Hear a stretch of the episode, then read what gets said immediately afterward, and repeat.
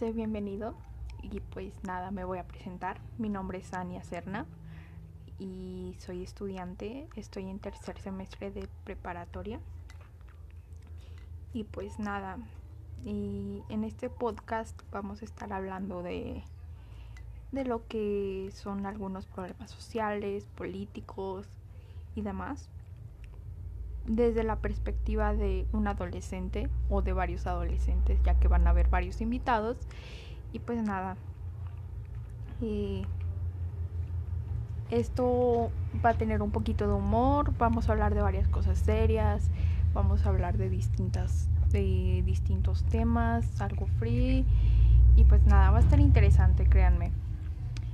Y pues, ¿qué vamos a hablar del el día de hoy? Pues ¿qué más da? Vamos a hablar de, de, los, de las enfermedades mentales desde la perspectiva de una, de una chica que tiene depresión. Así que vamos a comenzar.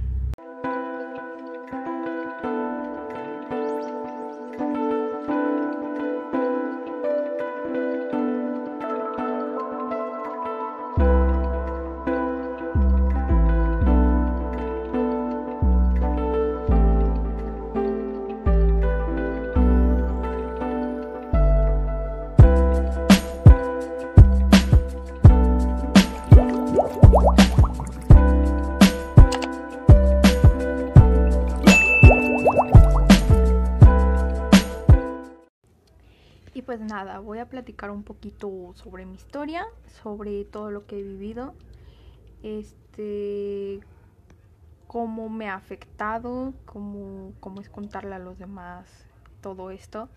Y pues nada, espero que lo disfruten y que entiendan un poquito sobre este tema. Todo comenzó en 2020, no, en 2019. Eh, pues nada, pasaron varias cosas, reprobé un semestre, este, eh, ahorita debería ir en cuarto, pero reprobé un semestre y pues ajá, estoy en tercero. Eh, pasaron varias cosas y pues la verdad yo no sabía cómo contarle a mi, a mi familia que había reprobado un semestre porque tenía miedo. Entonces eh, fue ahí cuando todo comenzó comencé a, aislarme de mi familia por completo. A los únicos que les contaba mis cosas era mi mejor amigo. Eh, estuve, pues nada, me empecé a envolver un poquito en el feminismo y dije, wow, qué, qué chido, ¿no? de aquí soy.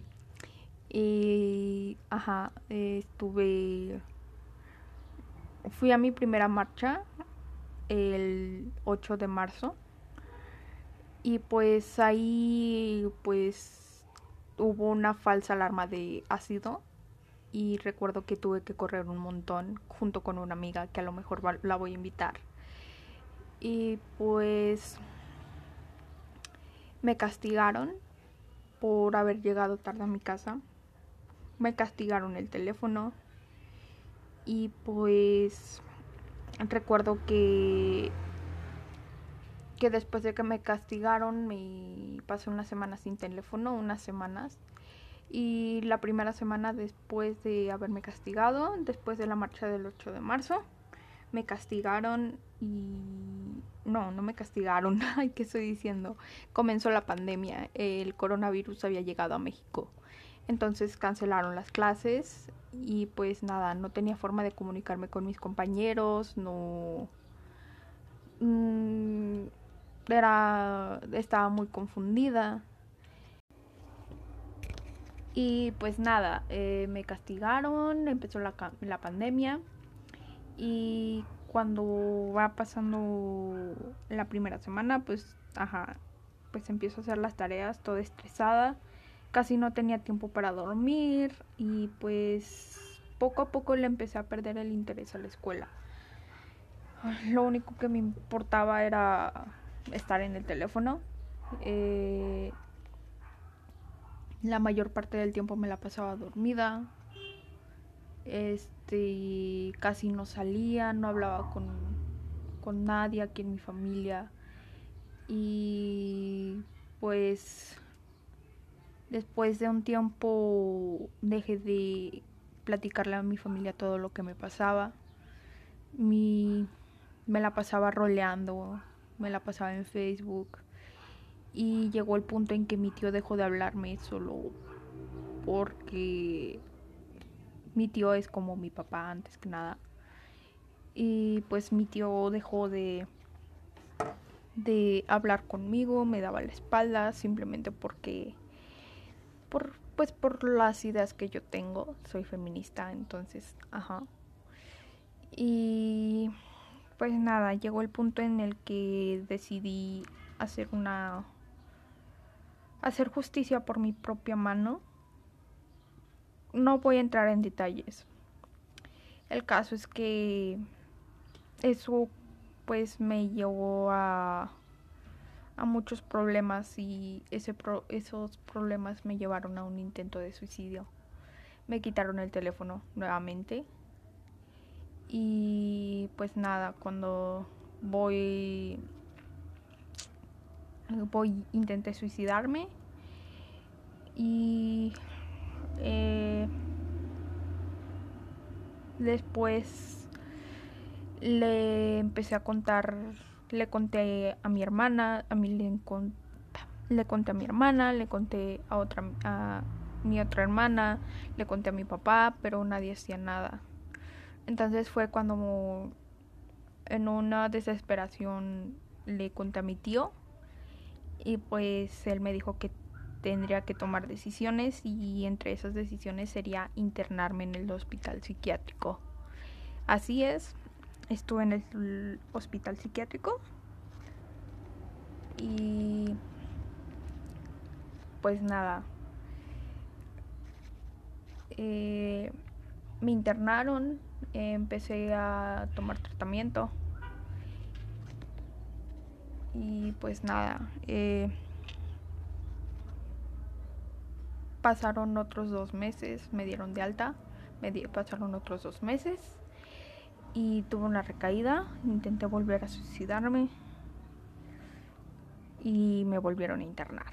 Y pues eso pasó en la última internada me fue en diciembre y pues ahora estamos en abril. Y pues nada. Es un, es un pequeño resumen de todo lo que me pasó. Y bueno, voy a contar un poquito de de lo que de lo que era estar en el hospital para los que tengan curiosidad. Pues eh, yo vivo en Guadalajara y hay varios hospitales psiquiátricos aquí y pues hay uno que se llama San Juan de Dios. Me tocó internarme allí y pues nada, me llevaron a urgencias y ahí pues me hicieron la valoración médica.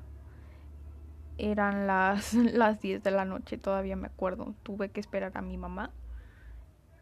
Y pues nada, el, el médico me hizo varias preguntas y tuvo que sacar a mi mamá porque, porque yo no quise hablar.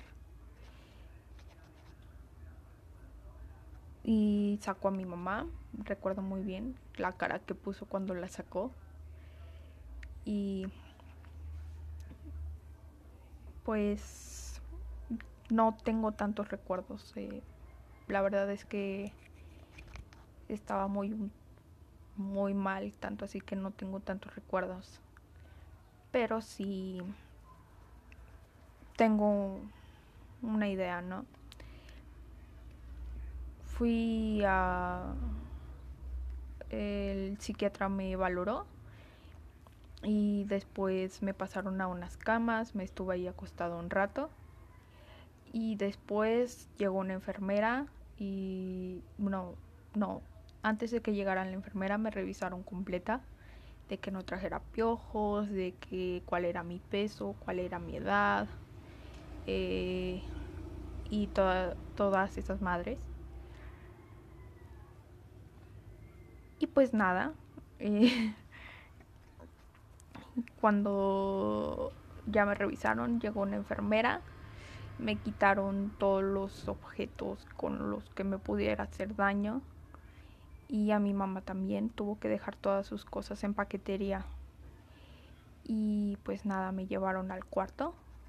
Era tuvimos que pasar por todo por todo el hospital para llegar a la zona de niños porque ajá estoy chiquita. No me toquen estoy chiquita y pues nada eh,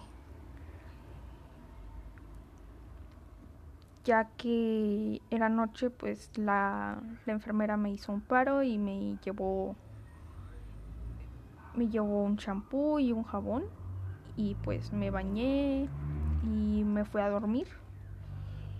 Y pues nada llegaron los doctores hasta las no llegaron a tocarnos a las 7 de la mañana que es, a la, que es la hora en que, en que todos los niños deben que despertarse. Y pues tenía que estar tres días por motivos de COVID encerrada en mi cuarto. Nadie, o sea, no podía salir yo, solo mis, mi, mi acompañante.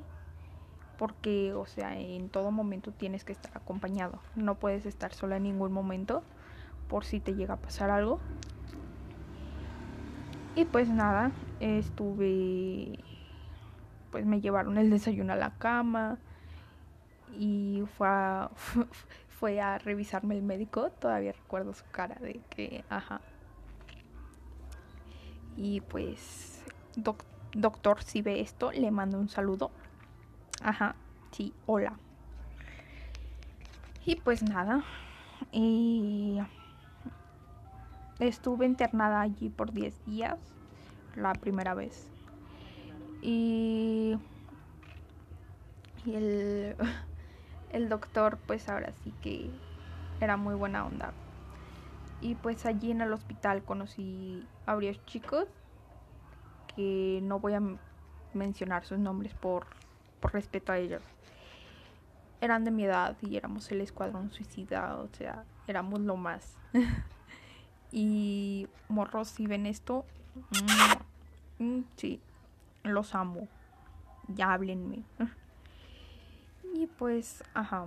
Eh, estuve, pues creo que de todo ese grupito yo era como que la más sana, por así decirlo. O sea, no la más sana, pero sí como la que estaba más estable emocionalmente. Y pues nada, voy a voy a contar cómo era el día. Nos levantaban a las a las 7 de la mañana y nos levantaban a las 7 de la mañana y pues a las 7 y media ya teníamos que estar afuera de la cama. Y cuando pues teníamos que irnos al patio según el patio que nos tocara. Y pues al menos yo me la pasaba caminando porque no, no había nada mejor que hacer hasta en la tarde. Y a las 9 de la mañana nos daban las pastillas y nos daban de desayunar. Y a esa hora era cambio de, de acompañante. Así que siempre en la mañana llegaba alguien diferente a cuidarme. Y pues estuve pues de las al acabar el desayuno y pues volvías a tu patio según el que te según el que te tocara y estuve pues nada podías jugar ping pong o jugar futbolita hasta las 12 de la tarde. Y mientras pues habían terapia de grupo, ya sea con acompañante o no. Y pues nada, estuve pues hubo después de la terapia de grupo tocaba la terapia individual con tu psicólogo y pues nada, ayer era el momento en el que, uy, sí, contarle todos mis problemas, así hasta, le voy a contar hasta del cacas a la, a la, a la enfermera, ¿no? Y ya de que estuve los fines de semana no, no habían consultas ni había terapia de grupo. Y ya después de tu visita con la con la psicóloga o psicólogo, te tocaba la, la consulta con el psiquiatra. Y, era, y ahí era donde se ponía lo bueno. Ya pues ya le contabas todo, le, le contabas de que cómo te sientes. Y pues nada, eh, al psiquiatra le contabas así cómo te sentías, le decías, no, pues sigo queriéndome morir, pero ya andábamos al 100, ¿no? Y ella era de que él valoraba que cuánta cuánta medicina tenías que tomar, a qué horarios y pues nada, eh, yo, yo tomaba antidepresivos en la mañana y tomaba eh, pastillas para dormir en la noche y las sigo tomando, cómo no. Ya de que eh, la, la segunda internada pues no, no estuvo tan padre como la primera. En, en diciembre tuve una recaída, entonces ajá, me tuvieron que internar de nuevo. Y, y ahí me di cuenta de que todas las personas se creen unas expertas en este tema cuando que tanto así que cuando tienen a alguien mal no saben qué hacer. Entonces, eh, mientras estaba en urgencias, porque esta vez sí lo había intentado, de verdad, pues Em, un señor, yo, me estaba convulsionando y al lado había un señor que estaba, no, es que si te sientes mal, tienes que contarlo.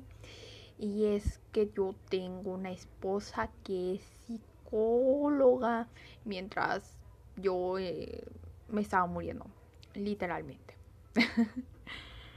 y ya, y me internaron y pasó lo mismo de que me me mi, mi, mi, mi, mi, ah, ya se me fue la onda. eh, de que me internaron, me tuvieron tres días encerrada y pues ya cuando salí pues había una morra que pues no había nada relevante la verdad. Eh, había una morra que estaba embarazada y que también tenía depresión. Y pues una niña de 8 años, un niño de 11 años y pues un morro de 15 años que era el que más me cayó bien, que era todo, que, me dice que estuvo como 8 meses internado en un, en un anexo. Y pues nada, eh, ahora sí que todo fue un poquito diferente porque mi papá tenía que salirse a comer, entonces eh, yo en esos ratos pues me la pasaba sola y las enfermeras se la pasaban platicándome. Eh, me hice amiga de las enfermeras. y ya, ese es un, un, pequeño resumen de todo lo que he vivido desde septiembre. Mm, pues decidieron quitarme mi cuarto para ya no estar sola. Eh, pues casi no puedo utilizar el teléfono, aunque lo sigo utilizando. Qué, qué ironía, ¿no? Y hasta hace poco pude hablar de nuevo con mis amigos. Y ya, eh, estuve, estoy en terapia, estoy en tratamiento. Eh, y pues diario es una lucha. Y pues cada vez que les cuento a mis amigos, ahora que volví les cuento, no, pues desaparecí porque estuve en el hospital psiquiátrico. Es como que, wow, ¿cómo es posible que la niña tan alegre que era, que era antes estuvo en el hospital psiquiátrico? Es como que sí, sí soy, sí, güey, sí soy, o sea, ajá. Y pues nada, por eso decidí tocar este tema principalmente, ya que creo que nosotros como sociedad no estamos preparados para para enfrentar las enfermedades sociales, las enfermedades, las enfermedades mentales. Y y ya les voy a contar cómo, cómo es vivir así y cómo es que me enfrento cada día con la ignorancia de las personas porque siendo sincero siendo sincera pues diario es una lucha entonces ajá bueno pues eh, salí del hospital y pues mi familia no sabía qué hacer. Entonces mmm, decidieron sacarme de mi cuarto. Eh, ahora estoy durmiendo con mi abuelita. Bajaron mi cama al cuarto de mi abuelita y pues ajá. Eh, no, no podía hablar con mis amigos. Eh, ya que consideraban que mis amigos eran tóxicos. No me dejan usar redes sociales y la única red social, entre comillas, que puedo usar es WhatsApp. Eh, no puedo... Mm, ¿Qué más no puedo? Pues ya no puedo salir sola. Eh, ya que piensan que, que si que si salgo sola pues me va a pasar algo, que voy a intentar hacer algo. Y pues solo puedo salir con ciertos amigos. Ah, mugre. Ah. Y ya. Eh, pues en un resumen voy a... Vamos a una pausa y regresamos.